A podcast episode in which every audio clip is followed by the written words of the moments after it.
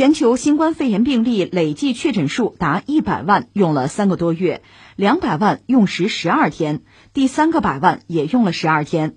这次突破四百万的关口仍然经历了十二天，蔓延势头不减。另外，由于俄罗斯、巴西、印尼、印度等多个国家也处于不同程度的高增长期，即使在欧亚多国压力缓解的情况下，全球整体增长幅度仍与上一阶段保持着相同的增长速度。为了遏制疫情采取的措施，给经济造成了巨大的冲击。而在经济代价重压下，各国试探性复工复产之际，聚集性感染事件又频频发生。美国商务部数据显示，一季度 GDP 环比折年率下降百分之四点八，为二零一四年二季度以来首次出现萎缩。第二季度可能还有更大程度的下降。同时，四月非农就业人数减少两千零五十万人，失业率飙升至创纪录的百分之十四点七。五月份还可能进一步恶化。目前，美国五十个州中已经有四十多个正在采取措施，逐步开放经济。其实怎么说呢？疫情我们节目不是不关注，最近关注的就少了。因为对我们中国人来讲，现在更重要的问题就是复产复工了，拉经济嘛。而且在我们节目的视角看，全球范围内。呃，除了疫情以外，其他的问题就展现出来、呈现出来也越来越多，就不断的吸引我们的眼球吧。所以我们关注的就是非疫情类的东西，逐渐就多起来了。这个符合新闻的规律吧？但问题在于，其实疫情，尤其是在中国之外吧，依然在肆虐。这方面统计当然就很多了。全球新冠疫情呢，说第一个一百万就是确诊数量，第一个一百万是三个多月。第二个用了十二天，第三个百万也用十二天，突破四百万的第四个一百万也是十二天，就是说这个蔓延的势头并没有减。那第五个会怎么样？而现在是四百一十万以上了，这确诊人数啊，就这个还是让人感到很焦虑和恐惧的吧。目前在这四百多万人里边，美国确诊人数是占了三分之一，是最多吧？而且他现在日均新增还是两三万那个样子。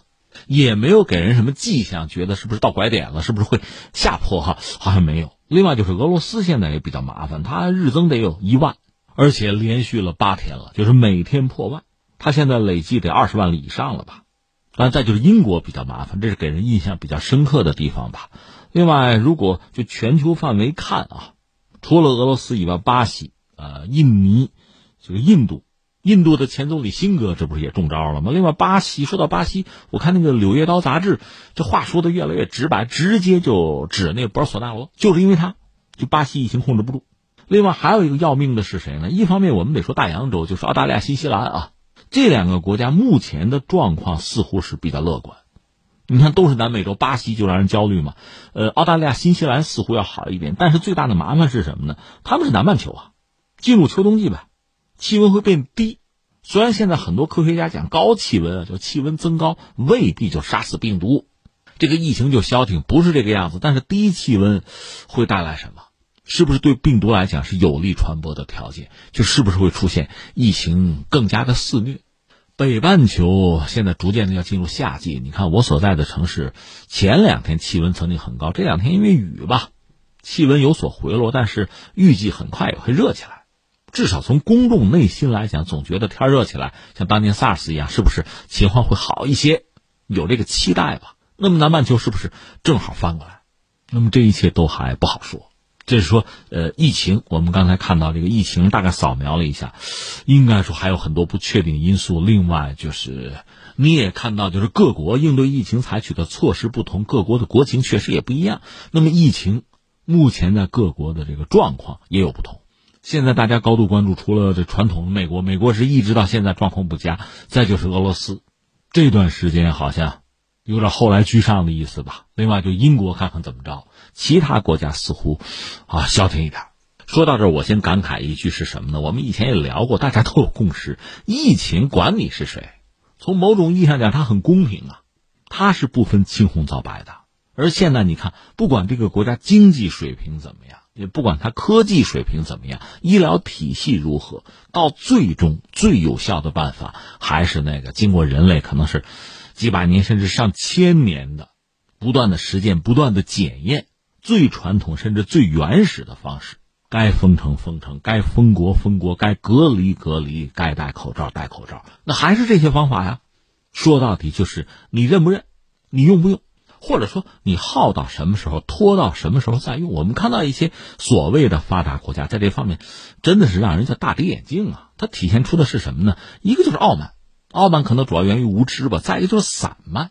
这两天我看德国不是民众还游行吗？要自由，你可以怀疑政府，那科学家一并怀疑是吧？就不听，那最后代价当然就非常惨重吧。而且我个人向来这样理解两点：一个是什么呢？如果说讲自由啊，甚至你觉得你有不戴口罩的自由，那我也有戴口罩的自由啊。那你为什么要歧视我啊？我们知道前段时间在很多西方国家，这个亚裔啊戴口罩反而是被歧视的，这不莫名其妙吗？不是说好的自由吗？另外还有什么呢？戴口罩，你说你就是胆小，你怕死啊，你保命，你也可以这样理解。但是你考虑过没有？戴口罩还有一点。是对别人的尊重，因为这个飞沫传染嘛。一方面是我怕你飞沫传染我，另一方面我呼吸呀，我说话呀，我通过这个口罩，我的飞沫不至于影响到你呀。这是对你的尊重，你体会得到吗？你懂吗？所以你看，在人类社会里边，在这个圈里边啊，你说不同的历史啊、意识形态、宗教，你跟人较劲啊，这我理解。你跟病毒较劲，我真的就不理解啊。这是一个啊，但事已至此，作为中国人呢，我们觉得我们这次做的不错在哪儿呢？其实他等于说把这仗啊分成上下两场来打，上半场是对病毒的，下半场是谁呢？是复产复工。你避免两线作战总是好一点，但是现在很多国家就出现这么一个其实最不应该出现的局面，也是我们最不好对付的局面，那就是两线作战。一方面呢，抗疫战役。这仗得接着打。另一方面，复产复工不干又不行。我们就说美国特别典型嘛，它百分之八十是服务业，那就意味着人员密集接触啊。它的移动支付又不是那么发达，当然人家银行卡系统发达，那又怎样？现在这个时候需要什么？它恰恰基础设施又提供不了。再就是它的国情使然吧，它大家也没有储蓄，那下顿吃什么就是问题。所以抗疫战役的事儿没有解决，现在必须要复产复工。这我们说，特朗普为了自己一己之私啊，为了竞选，他要复产复工，不算这个事儿，美国也得复产复工，这是实话。那你这两场仗合在一起打，你就必须两线作战，那当然压力难度就会很大嘛。那个史蒂芬罗奇，著名那个末日博士，不是把话放在这儿，说太冒险了。是啊，谁都知道冒险，但是你吃饭嘛，下顿饭怎么办？美国怎么办？你还真就得复产复工，那么付出的代价。你冒的风险就非常之大。我看那个白宫经济顾问不是说，我怕上班啊，白宫不出事了吗？他也怕死啊。其实很多发达国家现在面对的就是这个两难的局面。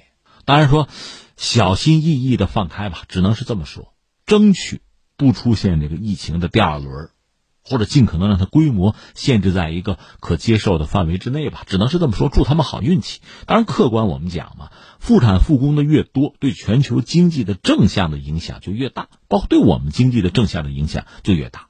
我们也祝愿他们尽快复产复工啊，而且最好不要付出这个人命啊、健康的代价。祝愿他们是这样，毕竟全球经济是一盘棋啊。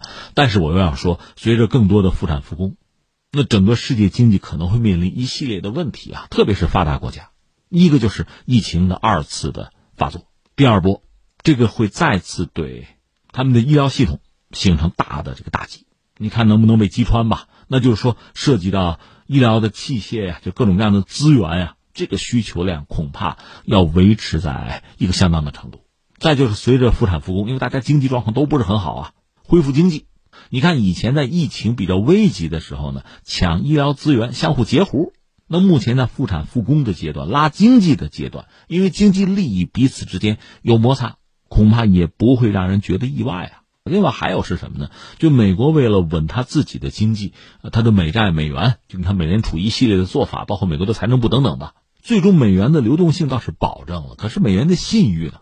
这属于大水漫灌啊！这对很多国家的央行，对很多国家的经济又都会产生影响，所以这也是令人忧虑的事情吧。所以你看，说到这个疫情至今这几个月的时间吧，我们姑且这么说啊。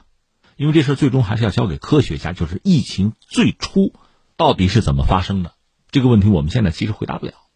那我们就说这几个月，我们看到一个是疫情在很多国家肆虐吧，并没有收手的意思。另一方面呢，很多国家不得不在疫情没有被控制住的情况下，就强行的复产复工，会带来一系列的不确定的后果吧。其实你看，很多国家讲自己我战时状态，你美国也讲我们战时状态，特朗普我战时总统。其实这让人长叹一声哈，美国不是没有打仗，啊，经常打仗，但是美国本土其实没怎么遭到过袭击。二战的时候，日本那个气球挂炸弹炸过美国，再就是九幺幺了，就美国本土哪有什么战争状态？真正打仗的时候，比如一战、二战，它本土是大工厂生产武器而已，所以现在真的是个战时状态，它并不适应。他哪有这个经验呀？很多西方发达国家，他成平日久，哪懂什么叫战时状态呀？真正战时状态，一个是公众确实要配合政府，政府现在听的是谁？听的是科学家的，而不是资本。你能说你真是战时状态吗？另外，真正是战时状态，大家面对病毒这个共同的敌人吧，那人类社会应该是团结呀，应该是相互配合呀。你做得到吗？也做不到嘛。所以我们只能期待或者呼吁啊。就是在目前这个阶段，大家都很艰难，多一些相互的帮助和支撑，少一些彼此之间啊因为一己之私产生的矛盾啊、冲突啊、摩擦呀，这样才可能真正的撑下来。